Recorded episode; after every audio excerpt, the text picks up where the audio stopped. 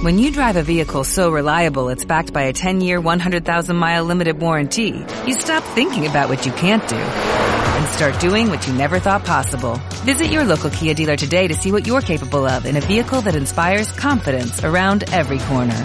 Kia, movement that inspires. Call 800-333-4KIA for details. Always drive safely. Limited inventory available. Warranties include 10-year 100,000-mile powertrain and 5-year 60,000-mile basic. Warranties are limited. See retailer for details.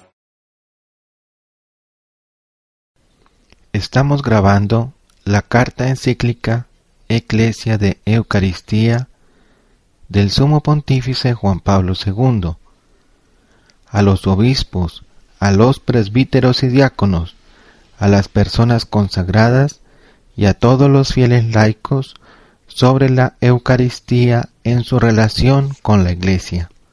Este audio es elaborado por la comunidad de las revelaciones del Inmaculado Corazón de María.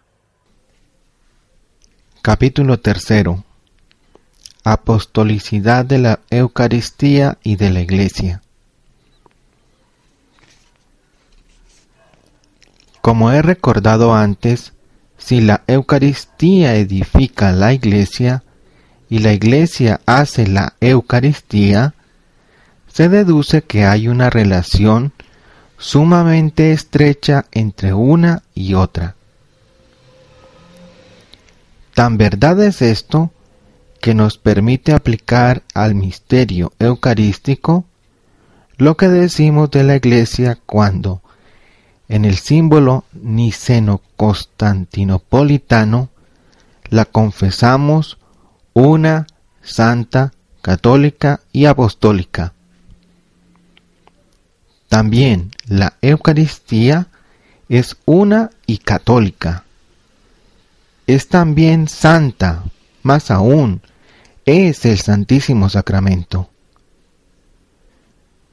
Pero ahora queremos dirigir nuestra atención principalmente a su apostolicidad. El Catecismo de la Iglesia Católica, al explicar cómo la Iglesia es apostólica, o sea, basada en los apóstoles, se refiere a un triple sentido de la expresión. Por una parte, fue y permanece edificada sobre el fundamento de los apóstoles, testigos escogidos y enviados en misión por el propio Cristo.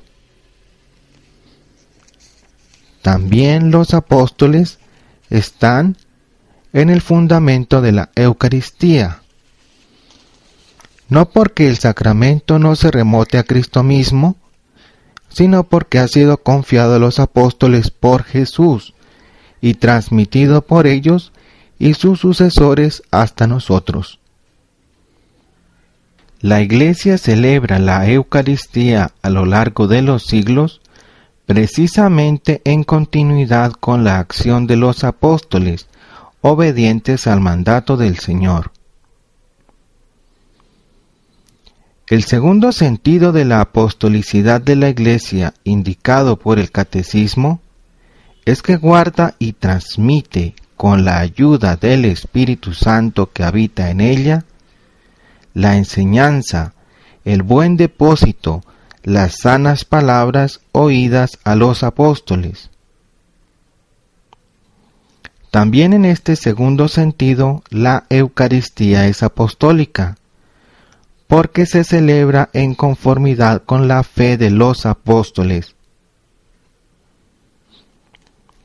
En la historia bimilenaria del pueblo de la Nueva Alianza, el magisterio eclesiástico ha precisado en muchas ocasiones la doctrina eucarística, incluso en lo que atañe a la exacta terminología precisamente para salvaguardar la fe apostólica en este misterio excelso. Esta fe permanece inalterada y es esencial para la Iglesia que perdure así. En fin, La iglesia es apostólica en el sentido de que sigue siendo enseñada, santificada y dirigida por los apóstoles hasta la vuelta de Cristo, gracias a aquellos que le suceden en su ministerio pastoral, el colegio de los obispos, a los que asisten los presbíteros juntamente con el sucesor de Pedro y sumo pastor de la iglesia. La sucesión de los apóstoles en la misión pastoral conlleva necesariamente el sacramento del orden, es decir, la serie ininterrumpida que se remonta hasta los orígenes de ordenaciones episcopales válidas. Esta sucesión es esencial para que haya iglesia en sentido propio y pleno. La Eucaristía expresa también este sentido de la apostolicidad. En efecto, como enseña el Concilio Vaticano II, los fieles participan en la celebración de la Eucaristía en virtud de su sacerdocio real. Pero es el sacerdote ordenado quien realiza como representante de Cristo el sacrificio eucarístico y lo ofrece a Dios en nombre de todo el pueblo. Por eso se prescribe en el misal romano que es únicamente el sacerdote quien pronuncia la plegaria eucarística, mientras el pueblo de Dios se asocia a ella con fe y en silencio. La expresión usada repetidamente por el Concilio Vaticano II, según la cual el sacerdote ordenado realiza como representante de Cristo el sacrificio eucarístico, estaba ya bien arraigada en la enseñanza pontificia. Como he tenido ocasión de aclarar en otra ocasión, en persona de Cristo quiere decir más que en nombre o también en vez de Cristo. In persona, es decir, en la identificación específica sacramental con el sumo y eterno sacerdote, que es el autor y el sujeto principal de su propio sacrificio, en el que en verdad no puede ser sustituido por nadie. El ministerio de los sacerdotes en virtud del sacramento del orden, en la economía de la salvación querida por Cristo, manifiesta que la Eucaristía celebrada por ellos es un don que supera radicalmente la potestad de la asamblea y es insustituible en cualquier caso para unir válidamente la consagración eucarística al sacrificio de la cruz y a la última cena. La asamblea que se reúne para celebrar la Eucaristía necesita absolutamente para que sea realmente asamblea eucarística, un sacerdote ordenado que la presida. Por otra parte, la comunidad no está capacitada para darse por sí sola el ministro ordenado.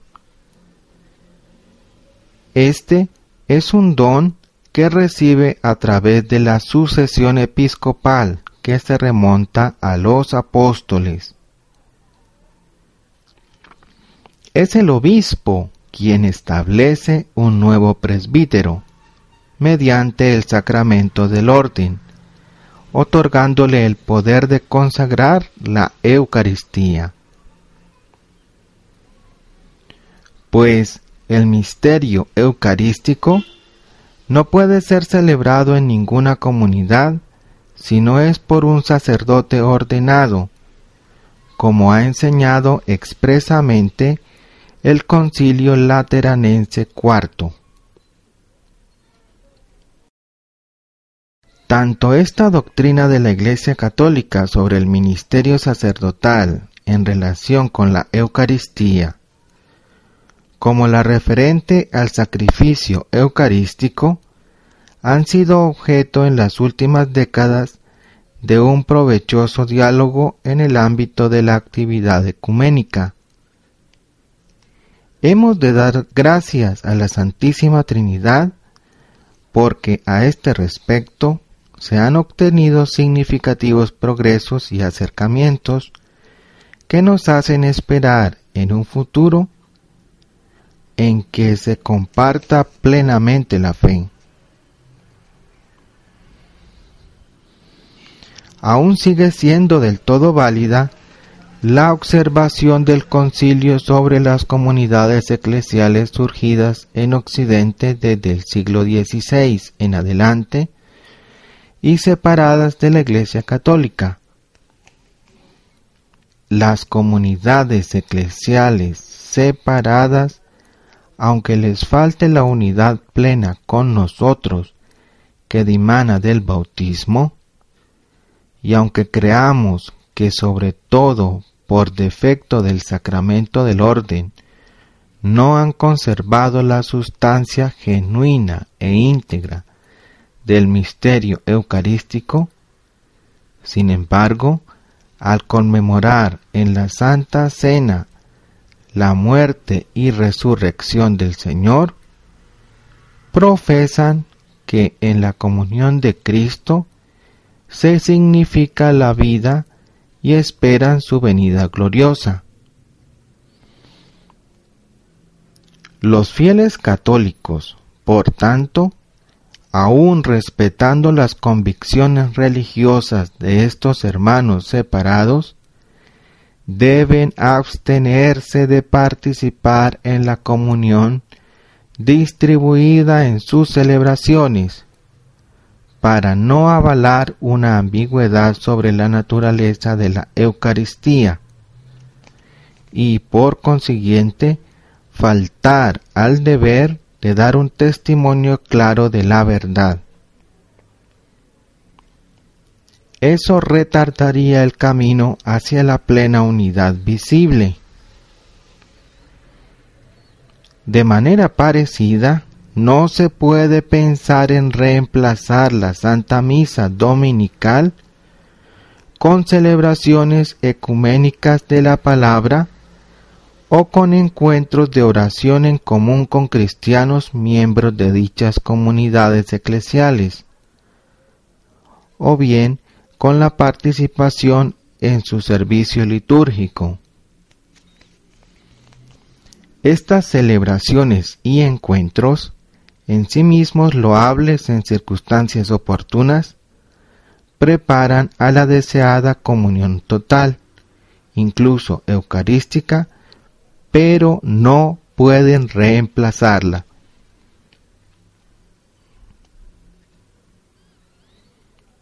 El hecho de que el poder de consagrar la Eucaristía haya sido confiado solo a los obispos y a los presbíteros no significa menoscabo alguno para el resto del pueblo de Dios, puesto que la comunión del único cuerpo de Cristo que es la Iglesia, es un don que redunda en beneficio de todos. Si la Eucaristía es centro y cumbre de la vida de la Iglesia, también lo es del ministerio sacerdotal.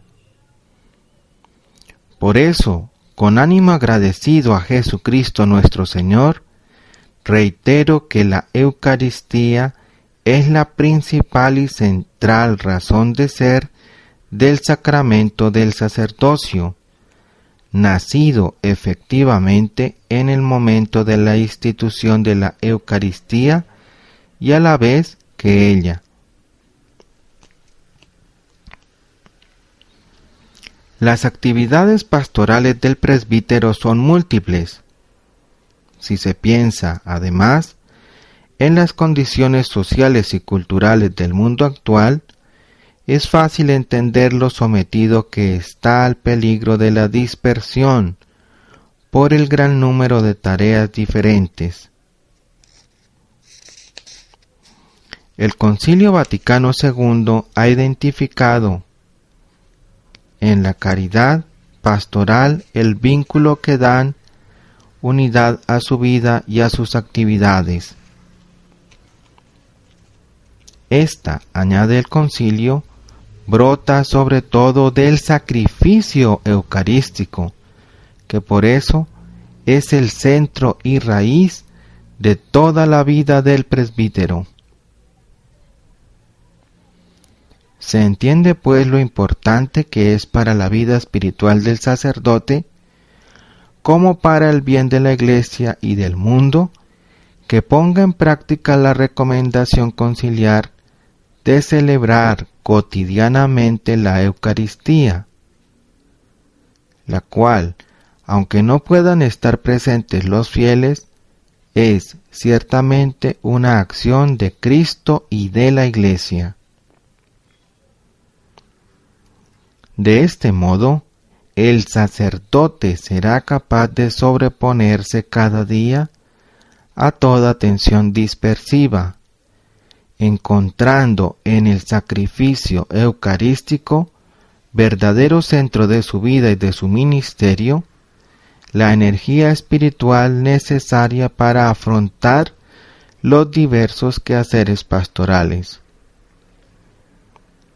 Cada jornada será así verdaderamente eucarística.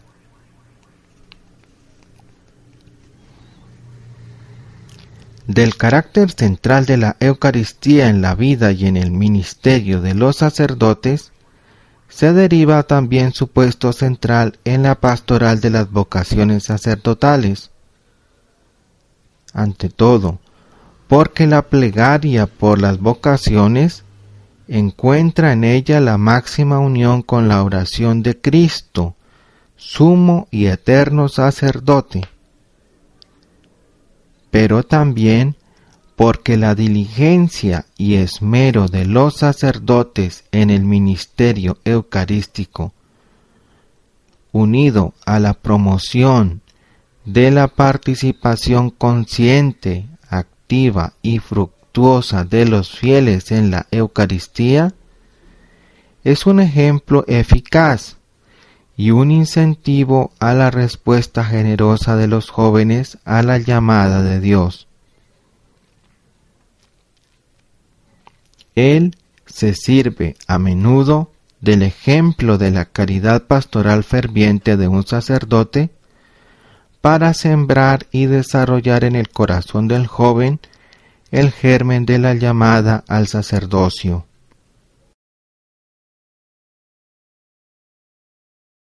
Todo esto demuestra lo doloroso y fuera de lo normal que resulta la situación de una comunidad cristiana que, aun pudiendo ser por número y variedad de fieles una parroquia, carece sin embargo de un sacerdote que la guíe. En efecto, la parroquia es una comunidad de bautizados que expresan y confirman su identidad principalmente por la celebración del sacrificio eucarístico. Pero esto requiere la presencia de un presbítero, el único a quien compete ofrecer la Eucaristía en persona de Cristo.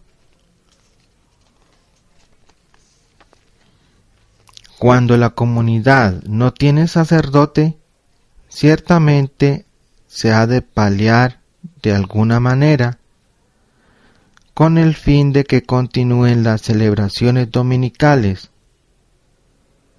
y así los religiosos y los laicos que animan la oración de sus hermanos y hermanas ejercen de modo loable el sacerdocio común de todos los fieles basado en la gracia del bautismo. Pero dichas soluciones han de ser consideradas únicamente provisionales, mientras la comunidad está a la espera de un sacerdote. El hecho de que estas celebraciones sean incompletas desde el punto de vista sacramental ha de impulsar ante todo a toda la comunidad de pedir con mayor fervor que el Señor envíe obreros a su mies. Y debe estimularla también a llevar a cabo una adecuada pastoral vocacional, sin ceder a la tentación de buscar soluciones que comporten una reducción de las cualidades morales y formativas requeridas para los candidatos al sacerdocio. Cuando por escasez de sacerdotes se confía a fieles no ordenados una participación en el cuidado pastoral de una parroquia, estos han de tener presente que, como enseña el Concilio Vaticano II, no se construye ninguna comunidad cristiana si ésta no tiene como raíz y centro la celebración de la Sagrada Eucaristía. Por tanto, considerarán como cometido suyo el mantener viva en la comunidad una verdadera hambre de la Eucaristía que lleve a no perder ocasión alguna de tener la celebración de la misa, incluso aprovechando la presencia ocasional de un sacerdote que no esté impedido por el derecho de la Iglesia para celebrarla. Dale más potencia a tu primavera con The Home Depot. Obtén una potencia similar a la de la gasolina para podar, recortar y soplar con el sistema OnePlus de 18 voltios de Ryobi desde solo 89 dólares. Potencia para podar un tercio de un acre con una carga. Potencia para recortar el césped que dura hasta dos horas. Y fuerza de soplado de 110 millas por hora. Todo con una batería intercambiable. Llévate el sistema inalámbrico OnePlus de 18 voltios de Ryobi. Solo en The Home Depot. Haces más. Logras más.